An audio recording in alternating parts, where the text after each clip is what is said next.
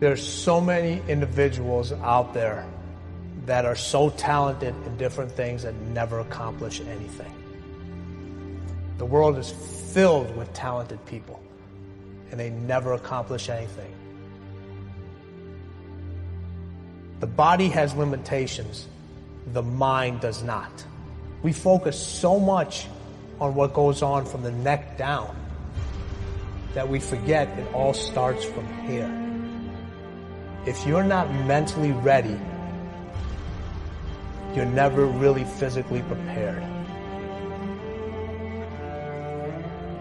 Why most people never achieve their goals while 2 or 3% really achieve a high level of success.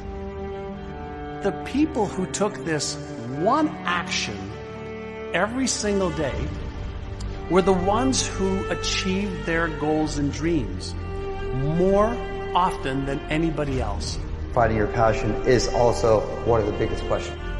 You just gotta try everything. You just gotta keep trying. Yeah, I mean, that's the thing. Is like you have to be motivated to at least try. I firmly believe that everybody on this planet has a gift.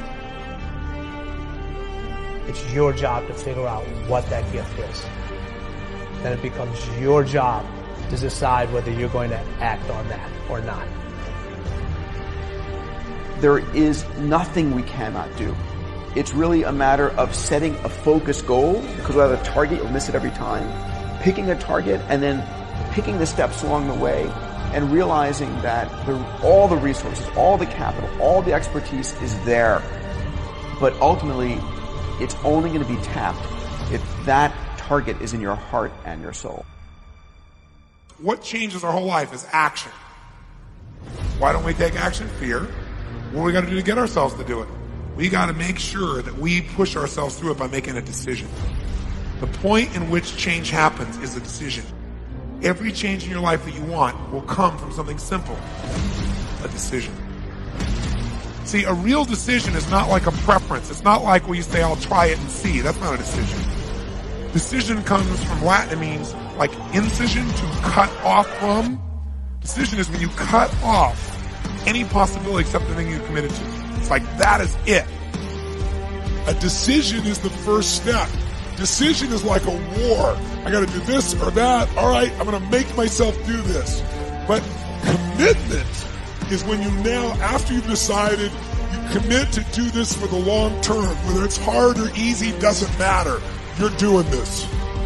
It takes it from this moment and it carries it in the future even when things are difficult.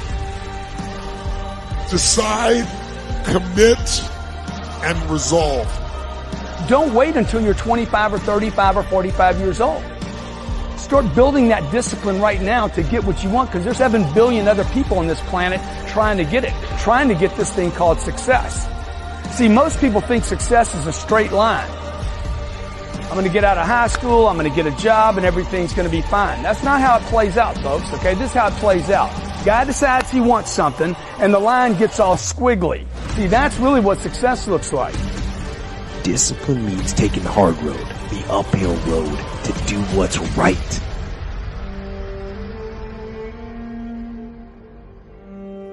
Most people stop at failure.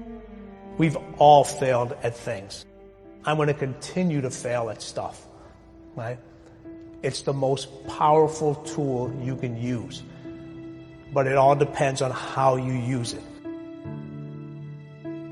And most people are just satisfied with Ed. There's always a next level. Your definition of greatness and what you want to achieve could be totally different than somebody else's. You know, we always say no one wants to be first, okay, because they're afraid of the consequences that come with doing something first. Can't be a failure. You're the first to do something. If you're the first to do something, you can't be listed as a failure. There's two types of people. People that are going to get what they want and the life they want, and people that don't. Two types of people, folks. People that get the life they want, and everybody else. A lot of people out there that are constantly trying to improve themselves by looking for the one change. The one change, right? The one change in their life that's gonna make their dreams come true. It isn't one thing. And it isn't 10 things, and it isn't a 100 things. It isn't a quick path, and there are no shortcuts.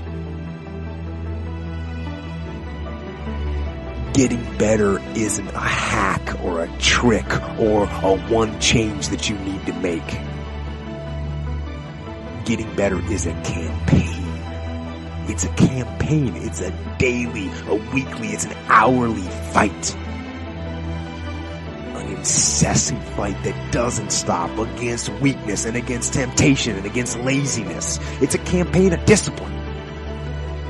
Campaign of hard work and dedication. It's waking up early and going to bed late and grinding out every second in between. Every single day.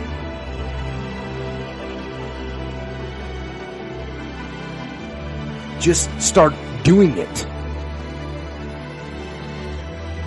Take that first step and make it happen. Get after And get after it here and now. Every one of us who's a goal achiever sets goals, but very few people think about the obstacles that are there and them overcoming the obstacles. And in order to become an amazing goal achiever, you have to accept the fact that there will be obstacles, but you also have to prime your brain to recognize the obstacles and to teach it that you can overcome it. And you can do that in your mind first, and you back it up with a plan. And guess what? You will start to become a goal achiever instead of just somebody who sets a goal. If you don't like the way your career is or your business is, change it. If you don't like your body, change it. If You don't like your relationship, change you first. Because if you change it, you'll bring you to the next one. Maybe it's time to change it too, but change yourself first. If you want to change anything in your life, you have the choice. So there is no right or wrong. I just want to make you aware in this breakthrough session that everything in our life changes the moment we make a decision. And I mean a real decision. A decision is when you cut off any other possibility and you commit to something with everything you've got and you take action. But the big decisions start with little decisions like what am I going to focus on? Because whatever you focus on, you're going to feel. So instead of sitting in that job for the next 10 years, go do your thing. You've got plenty and plenty of time. People want to know how to stop the laziness and they want to know how to stop the procrastination. They have some idea in their head, you know, some kind of uh, a vision of what they want to do. But they don't know where to start. They don't know where to start it, you know? They don't know where to start. Where do I start? And, and when's the best time to start? And I have a very simple answer for that. Here and now. That's it. You, you want to improve? You want to get better? You want to get on a workout program or a clean diet? You want to start a business? You want to write a book or make a movie or build a house or a computer or put together some mobile application? Where do you start? You start right here. And when do you start? You start right now. Because the idea isn't going to execute itself. And, and, the book isn't going to write itself. And the, the weights out in the gym, they're not going to move themselves. You have to do it, and you have to do it now.